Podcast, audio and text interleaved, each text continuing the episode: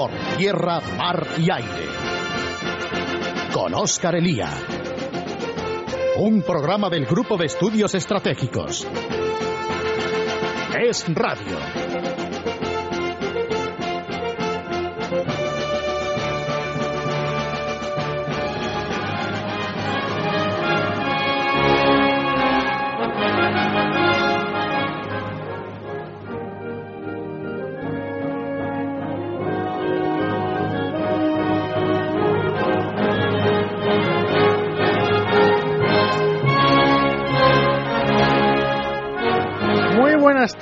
Queridos oyentes, y feliz Navidad.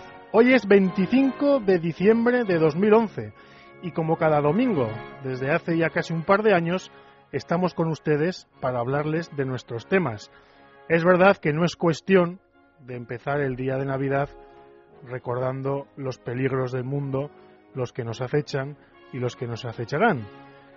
Hoy haremos un programa especial en el que repasaremos algunos de los hitos fundamentales de este año que dejamos y escucharemos a nuestros compañeros de música en todos estos programas habituales del GES. Escucharemos a la banda de la Fuerza Aérea de los Estados Unidos, a la banda de los marines de Su Majestad británicos, a la orquesta de la Royal, la Royal Artillery Orquesta o a la Orquesta Sinfónica de la Fuerza Aérea de Estados Unidos, que otras ocasiones les hemos escuchado tocar marchas e himnos militares y hoy les escucharemos tocar música de Navidad. Y hablaremos y repasaremos someramente este año 2010. Ha sido el año, sobre todo y fundamentalmente, de la primavera árabe. Ha sido el año también de la guerra de Libia, que se originaba en la primera, pero que tiene unas consecuencias estratégicas que van más allá de lo ocurrido en ese devenir que empezaba en Túnez, continuaba en Egipto y acababa en Trípoli. Ha sido el año también, recuérdenlo, de la muerte de Bin Laden, el mismo año en el que celebrábamos los 10, el décimo aniversario, los 10 años del 11 de septiembre. Ha sido el año en el que la Autoridad Nacional Palestina y Hamas trataban de saltarse los pactos alcanzados y la negociación para entrar de un salto en Naciones Unidas. El año lo han recordado ustedes porque es de este mismo mes, de la retirada norteamericana de Irak. Y el año, una vez más, del programa nuclear de Irán. Así que durante los siguientes minutos iremos recorriendo este año 2010. Soy Oscar Elía, somos el GES, esto es radio, hoy es Navidad y aquí estamos una vez más por tierra, mar y aire.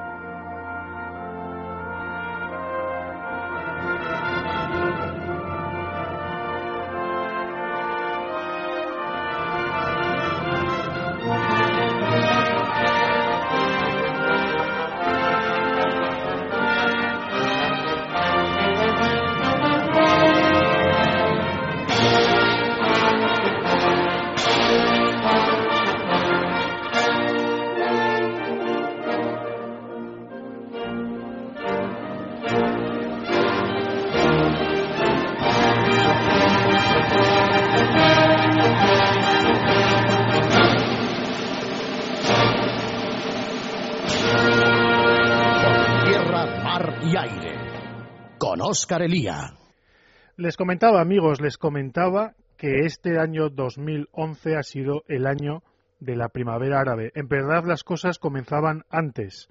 En el mes de diciembre de 2010, hace justamente un año, cuando aquel estudiante que se dedicaba a la venta ambulante de fruta comenzaba una protesta que mediante la represión del régimen de Ben Ali se cobraban muertos y conforme se iba cobrando muertos se iba extendiendo como un reguero de pólvora por Túnez.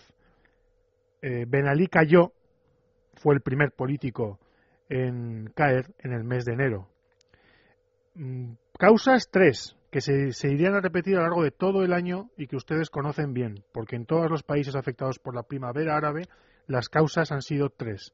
En primer lugar, la pobreza de grandes capas de la población en segundo lugar la corrupción del régimen y de las categorías dirigentes y en tercer lugar la falta de libertades políticas en un mundo en el que es difícil ocultar ya que las dictaduras ofrecen a sus eh, ciudadanos mucho menos que las democracias. Rápidamente, en aquel mes de enero, las protestas saltaron a Egipto y prácticamente nos pilló a todos desprevenidos, pero prendieron y de qué forma. El 25 de enero ya se estaban produciendo los enfrentamientos, las manifestaciones en el Cairo y el 11 de febrero, acuérdense ustedes, caía Mubarak. No solamente era Egipto, sino que otros países como Bahrein, como Kuwait, como Yemen o como Arabia Saudí, por primera vez en su historia, vivían protestas ciudadanas.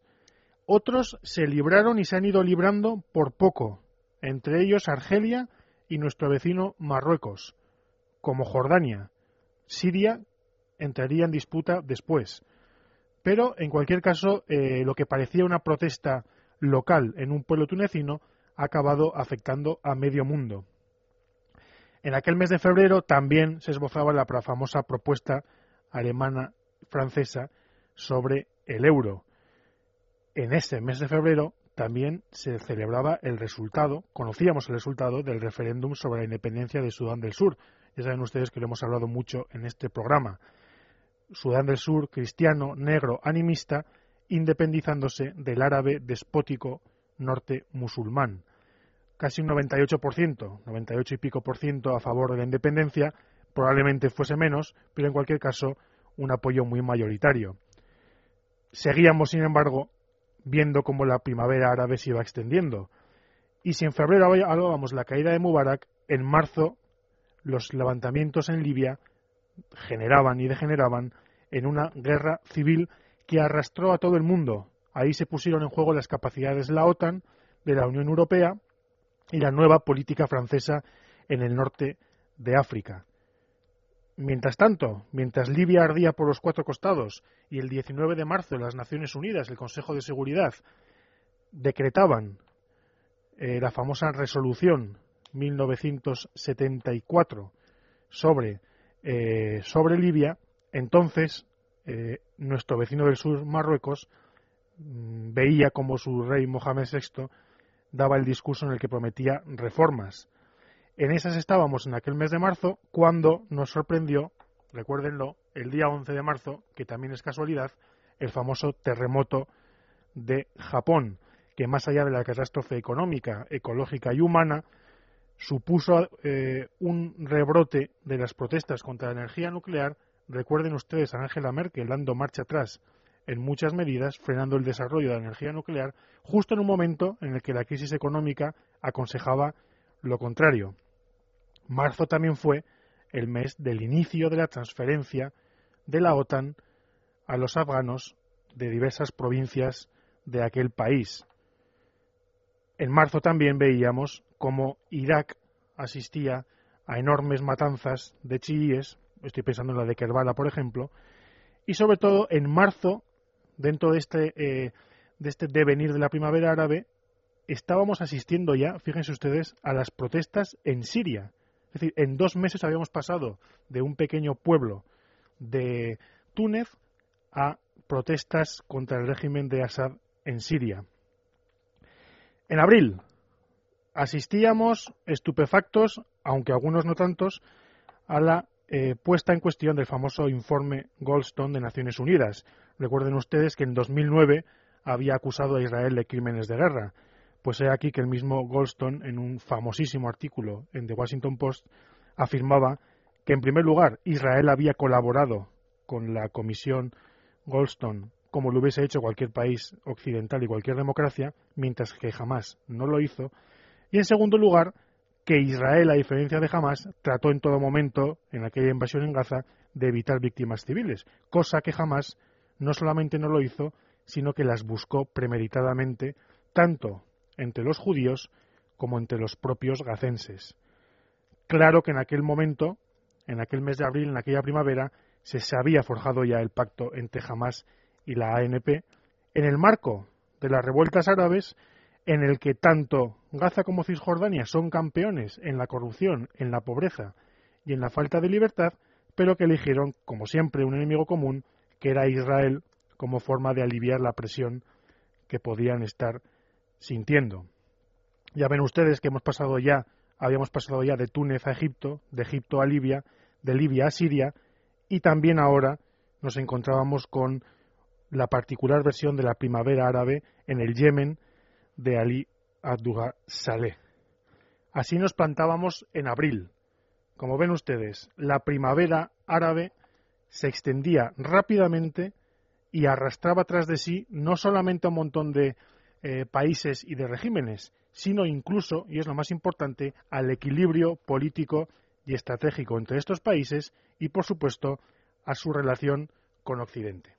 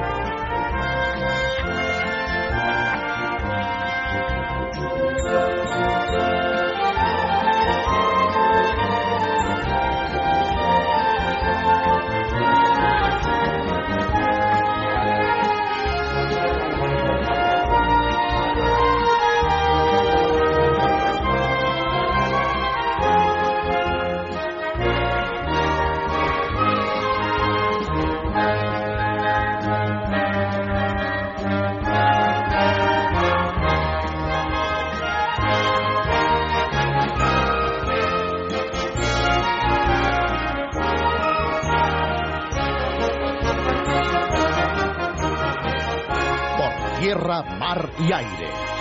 Con Oscar Elía.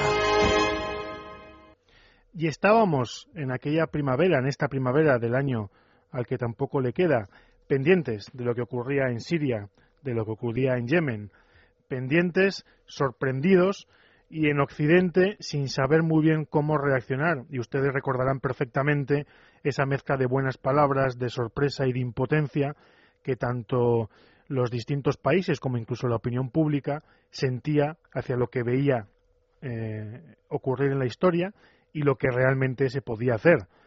Eh, la historia nos da sorpresas y para ese mes de mayo nos tenía preparada otra. Y es que el 2 de mayo los Rangers, los comandos especiales del ejército norteamericano, penetraban en Pakistán y acababan con la vida de Osama Bin Laden. Un hecho muy simbólico, puesto que además estamos hablando del año en el que se cumplía el décimo aniversario del 11 de septiembre. Una operación controvertida, una operación, si quieren ustedes, de película, donde se mostró la capacidad del ejército norteamericano y que nos puso sobre preguntas que aún nos hacemos a día de hoy. Había acabado Al Qaeda Central con la muerte de Bin Laden, después caerían varios de sus lugartenientes, quedaba el problema de las ramificaciones y de la red de Al Qaeda en distintas partes del mundo, del Cáucaso a la península arábiga o al Magreb islámico. Y también nos preguntábamos entonces por las contradicciones dentro de Pakistán de unos servicios secretos demasiado cerca del islamismo, demasiado cerca del nacionalismo, pero al mismo tiempo y en buena parte dividido eh, casi eh, espacialmente, colaborando con los Estados Unidos en la lucha contra Al Qaeda. Queda para la imaginación saber qué sabía cada uno y qué sabía cada parte del gobierno sirio, o perdón, del gobierno eh, pakistaní y cada parte de sus servicios secretos. En ese mes de mayo ocurría la bufonada, aquel famoso escándalo con Dominique Strauss-Kahn, que más que ser un tema de política internacional, acababa en la crónica rosa. Y también en este mes de mayo eh, asistíamos a la suspensión del Tratado de Schengen por parte de algunos países europeos. Y recuerden ustedes, la crisis libia, la crisis tunecina, había provocado una presión migratoria tremenda sobre el sur de Italia, Acuérdense de la pequeñita isla de Lampedusa, atiborrada de todo tipo de inmigrantes. Eh, el SOS que Italia lanza al resto de países europeos que no le hacen demasiado caso, más o menos eh, el caso que sí que le harían a la guerra de Libia e Italia, que permite el paso en aquel momento de los inmigrantes hacia sus países del norte, hacia sus socios, lo que provoca el cierre de buena parte de fronteras. Eh, a las primeras de cambio resulta que Europa, la Europa abierta, la Europa de las fronteras abiertas, eh, tenía que cerrar las fronteras y los países se enfrentaban entre sí por el tema de la inmigración, algo que hasta entonces nunca había ocurrido y que mostraba la enorme desconfianza que existía entre los distintos países. Más allá de ese europeísmo buenista y optimista, había fallas importantes que desde el punto de vista de la inmigración mostró aquella crisis de Lampedusa. En el mes de junio, ya pensando en irnos de veraneo, se producía un nuevo salto cualitativo en la primavera árabe y nos íbamos a protestas masivas dentro de Marruecos. En aquel mes de junio, en el que Ollanta Humala, recuérdenlo, vencía a Keiko Fujimori en Perú, se producía la evacuación de Saleh herido en un ataque rebelde en, Yemen.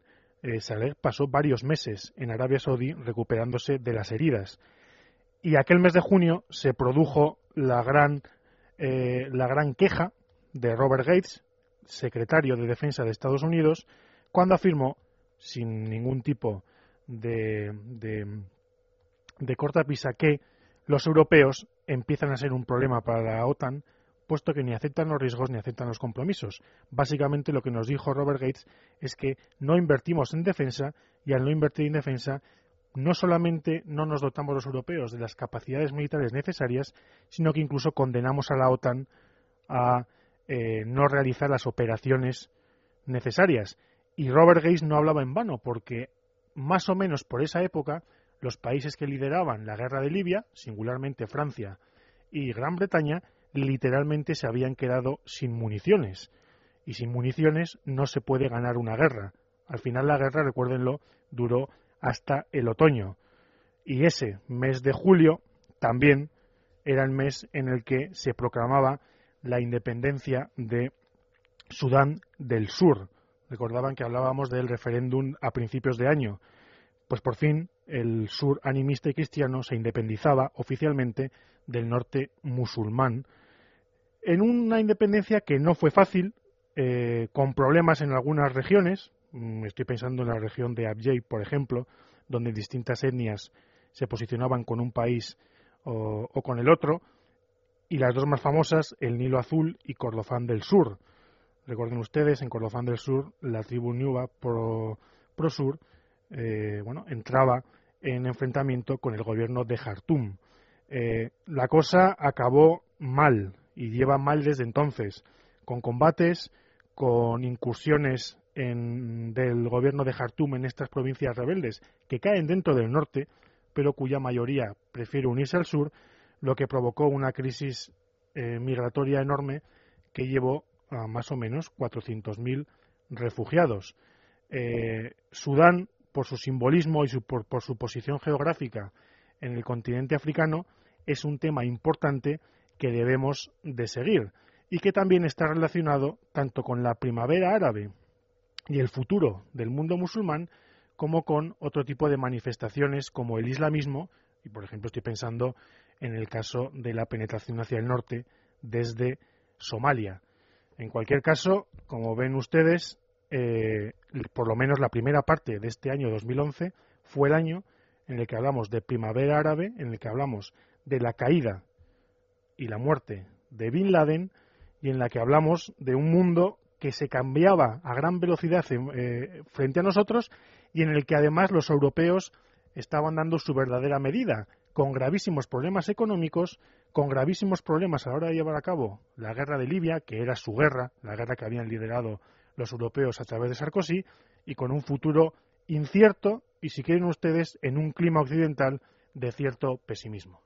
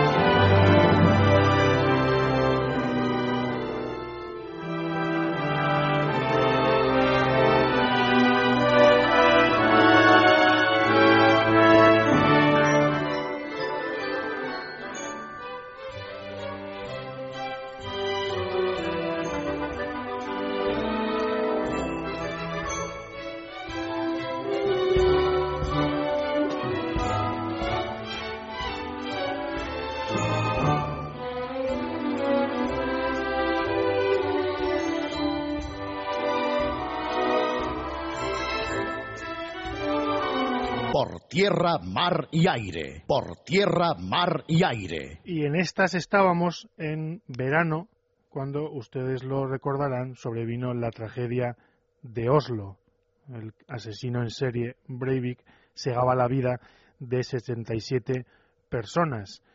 Eh, más allá del hecho puntual, aquella matanza nos mostraba que nuestras sociedades, tan modernas, tan ordenadas, si quieren ustedes, tan urbanitas presentan una enorme vulnerabilidad, ya sea a manos de este tipo de lobos solitarios, de terroristas enloquecidos, como de eh, terroristas de corte nacionalista, como en el caso de España, o de corte islamista.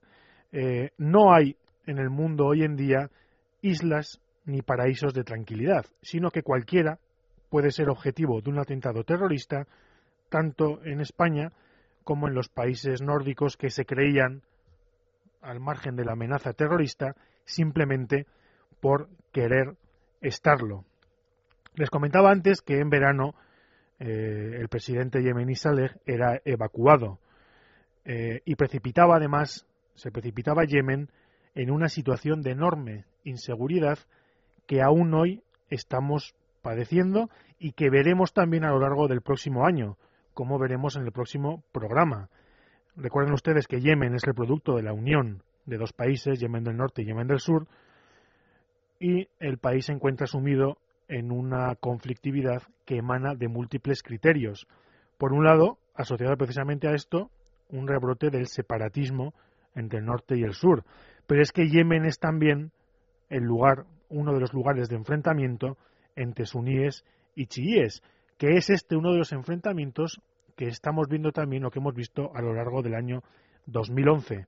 Además de este problema eh, nacional y problema religioso, está el tradicional problema tribal, que como ustedes saben bien, también recorre todo el año y que aparece en la primavera árabe, tanto en Libia como en eh, Siria, como en otros países. Eh, por otra parte, está el hecho de que eh, Yemen se ve fuertemente, se ha visto fuertemente desestabilizado por la situación de Somalia. Ya saben ustedes que este pequeño país se ha convertido en un infierno sobre la tierra y la desestabilización, que además hemos visto cómo, con cooperantes españoles de por medio, alcanza y ha alcanzado también a países que creíamos eh, estables como Kenia, mm, la desestabilización, digo, afecta y de qué manera también a Yemen. Y por si fuera poco, eh, no hay lugar en el mundo que tenga problemas en el que no haga su aparición, Yemen es uno de los lugares donde Al Qaeda trata de reconstruir su base de operaciones y su santuario. Desde ahí ha organizado ha tratado de organizar ataques terroristas y ese es uno de los puntos en los que durante el año 2011 Occidente ha tratado de acabar con la red terrorista. Y estamos pensando, fíjense ustedes, eh, el mes de diciembre fue el año, fue el mes en el que se pusieron de moda los drones y la semana pasada estuvimos en este programa hablando de estos aviones no tripulados. Yemen es uno de los lugares en los que Obama los utiliza con generosidad. El mes de agosto era el mes en el que ya intuíamos que lo de Egipto iba por donde no debía ir, con los hermanos musulmanes acaparando la vida social, con los choques y los ataques a la minoría cristiana, con el regreso de los disturbios a la Plaza Tahir en el corazón de Egipto y con el rebrote importante de la violencia en el Sinaí, con ataques terroristas, con incursiones y con la desestabilización de una zona que hasta hace poco estaba perfectamente eh, controlada y que es donde confluyen tanto Israel como Gaza como Egipto. Eh, si hay un punto donde se ve el peligro para el equilibrio en la región de la primavera árabe es la península del Sinaí.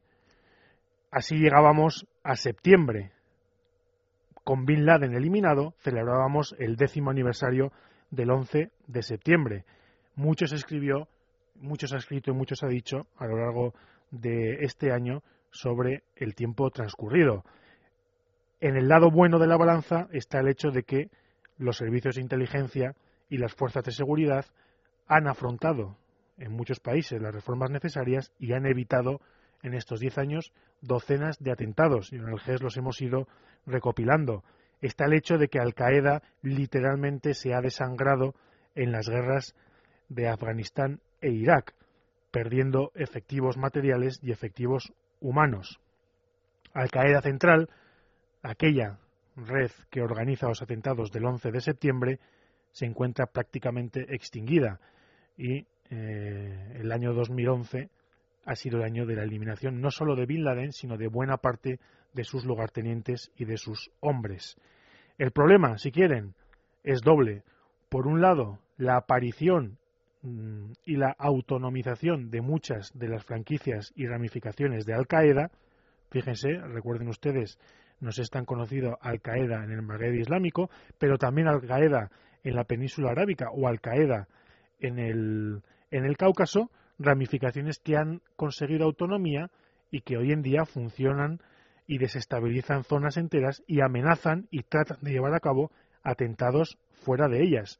Y en segundo lugar, el gran problema que seguimos sin resolver es el del islamismo radical. En buena medida, eh, Al Qaeda y Bin Laden han perdido esta guerra de, en los últimos diez años, pero el islamismo radical, que ha alcanzado nuevos bríos con la primavera árabe, sigue siendo un importante problema. Como problema ha sido el intento de Palestina por dar un salto y plantarse en Naciones Unidas al margen de, la, eh, de las negociaciones con Israel. Una forma eh, unilateral de lograr el reconocimiento internacional de un país que tiene toda la pinta o que hubiese sido un país fallido, un Estado fallido, una población sin controlar, un territorio sin controlar, un país que vive de la cooperación internacional y sobre todo un país que no, unos dirigentes, tanto los de Hamas como los de la Autoridad Nacional Palestina en Cisjordania, que no renuncian a la violencia y más aún reivindican la del pasado y amenazan con continuar con ella en el futuro. Eh, en el fondo, lo que se trató en el mes de septiembre en Naciones Unidas, recuerden ustedes eh, los debates en la Asamblea General, no dejaba de ser un premio al terrorismo. Además, en un Oriente Medio en llamas y con Israel contra las cuerdas. Eh, en el fondo, lo decía el GES, lo comentábamos aquí, la causa palestina llevada a Naciones Unidas de semejante forma era una causa inmoral.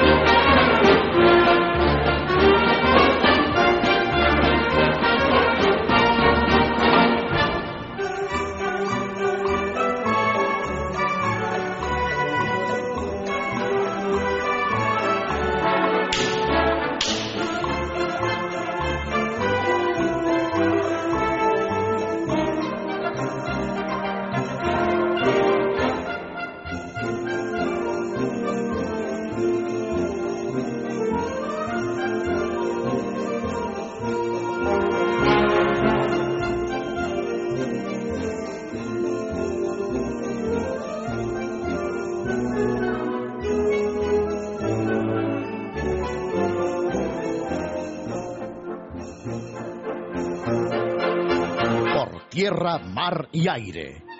Con Oscar Elía.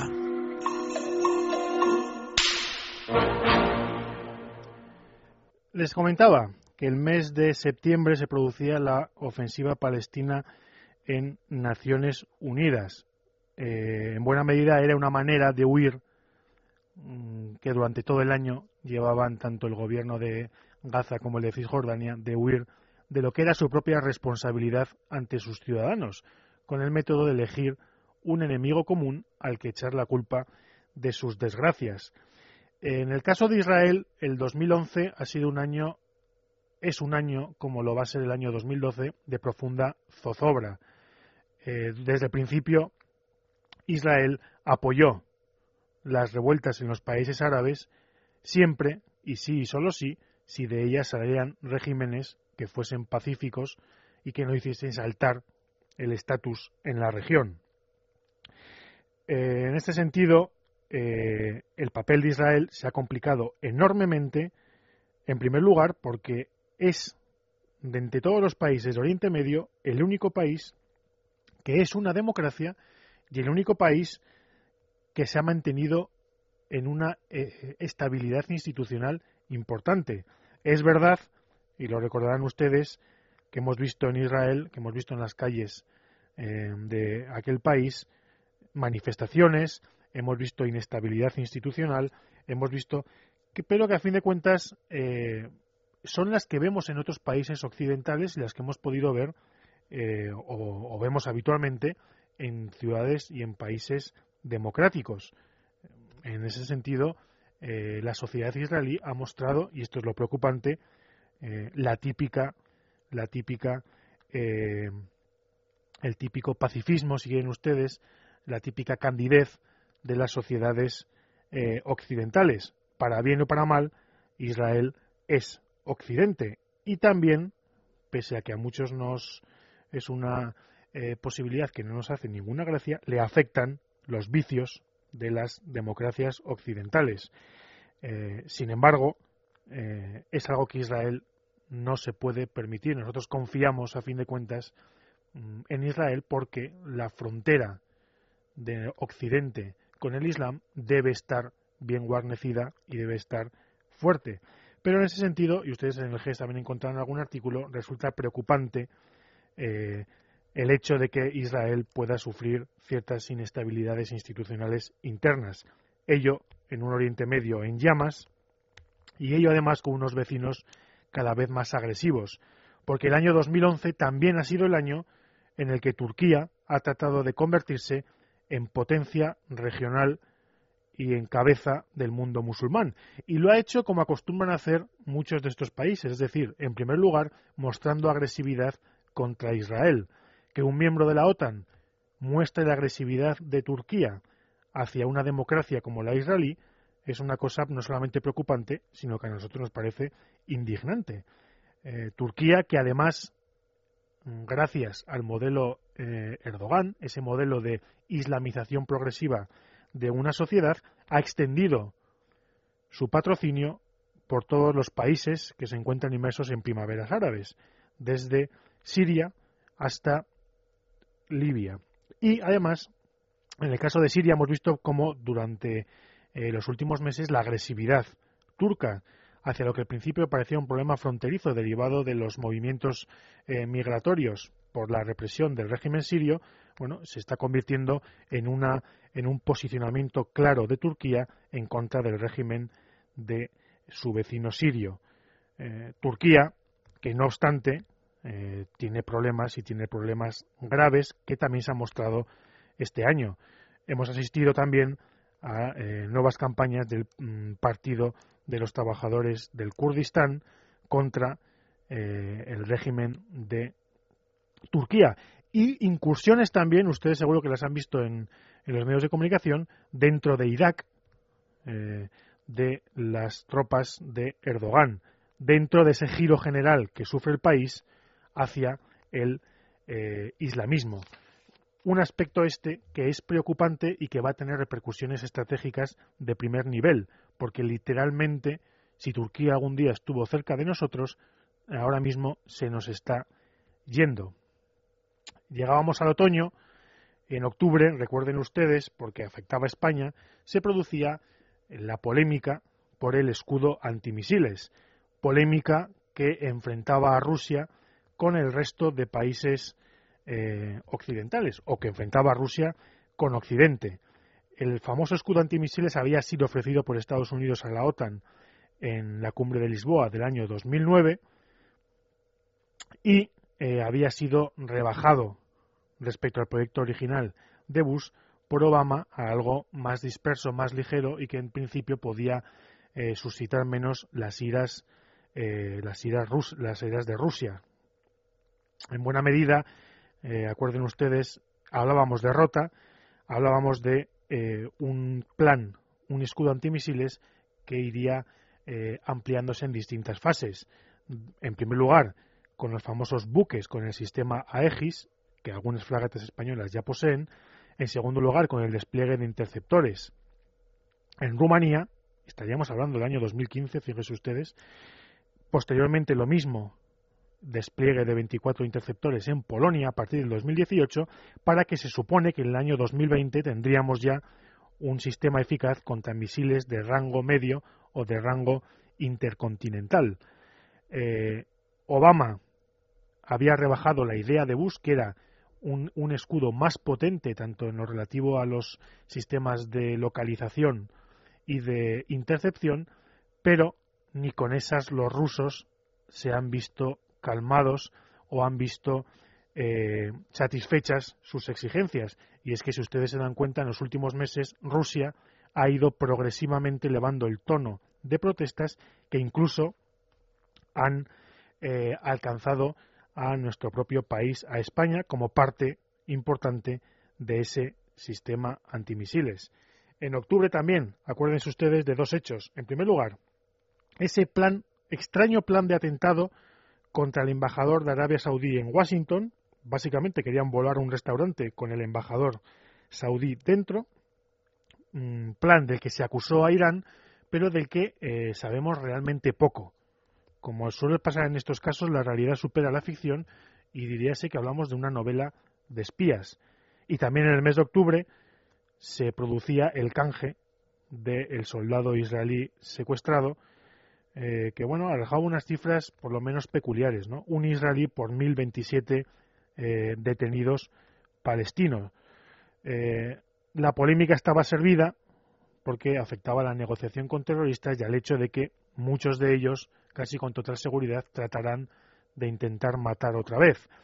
Y se, recordaba en su día el caso del terrorista Abu Salmin, que fue, tras ser liberado en otro canje anterior, eh, fue el asesino que se inmoló en un café matando en el año 2003 a un número considerable de personas. Y con estas llegamos, en el mes de octubre, a lo que ya parecía el fin de la guerra de Libia, de la que vamos a hablar ahora mismo.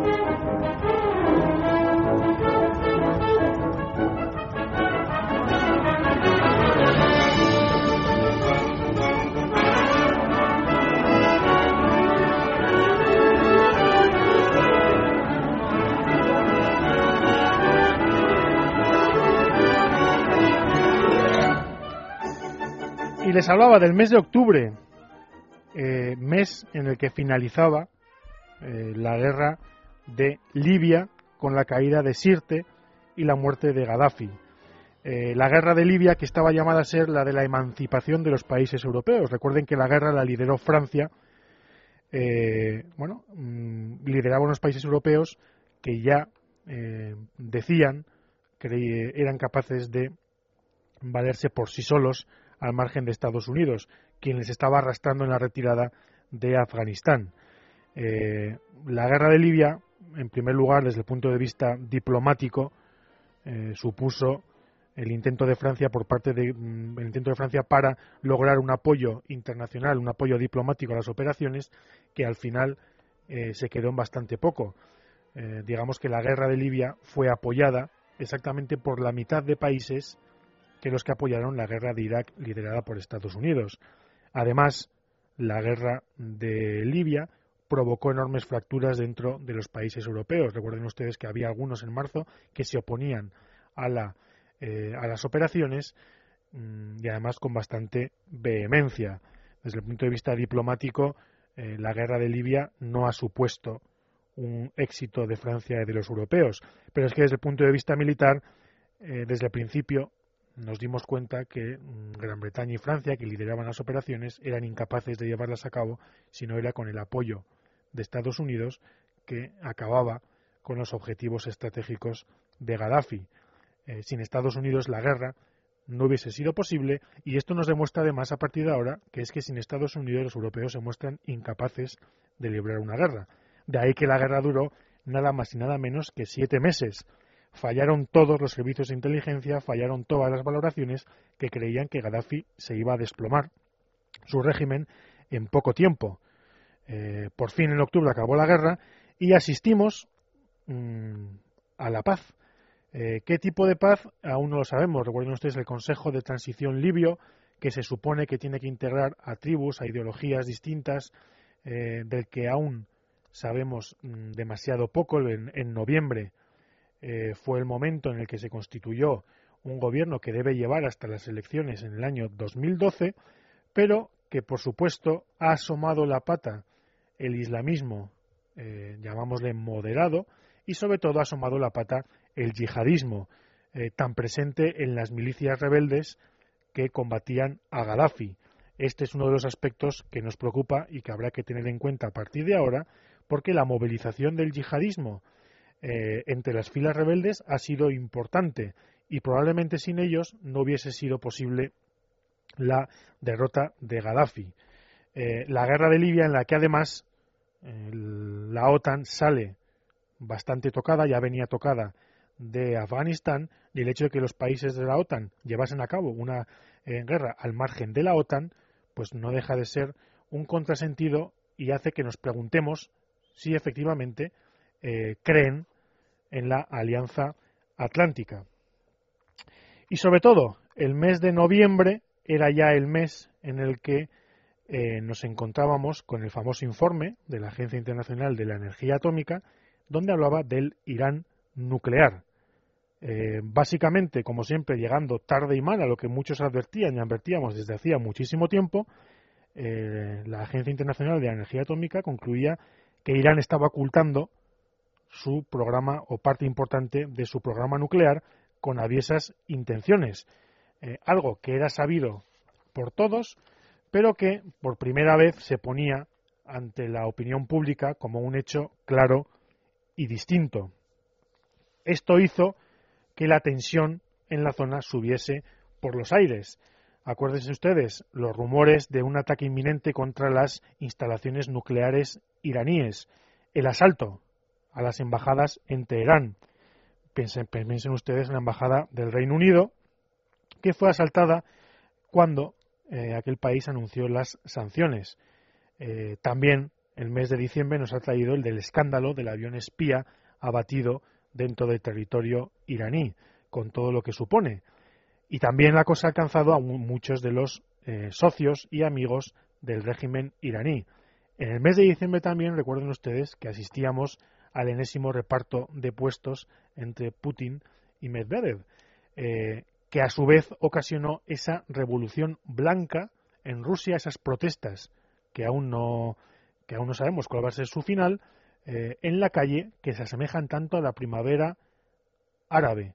Y también parecido a la primavera árabe es lo que en las últimas fechas está ocurriendo en China, que pese al cerrojazo del régimen comunista de Pekín, hemos sabido que, en este mes de diciembre se están produciendo importantes, importantes eh, movilizaciones y manifestaciones contra el régimen totalitario comunista. Y por fin el mes de diciembre ha sido, porque se ha hablado mucho, hemos hablado en GES y se ha hablado en ES Radio largo y tendido, el mes de la cumbre europea. Recuerden ustedes el pacto entre alemanes y franceses, Gran Bretaña quedándose fuera y todo a fin de cuentas por hacer.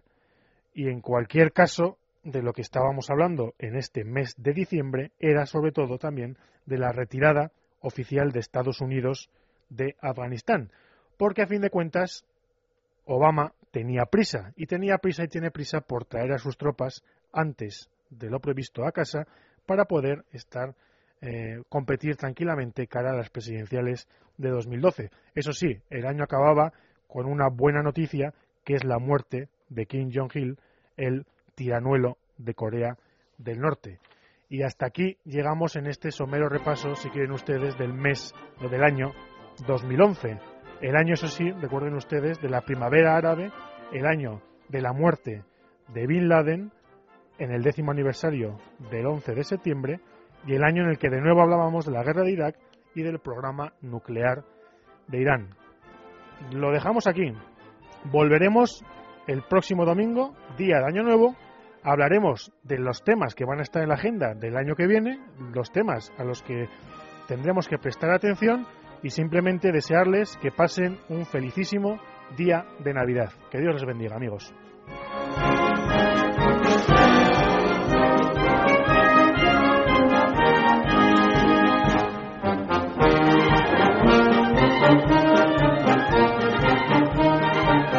Tierra, mar y aire. Con Oscar Elía.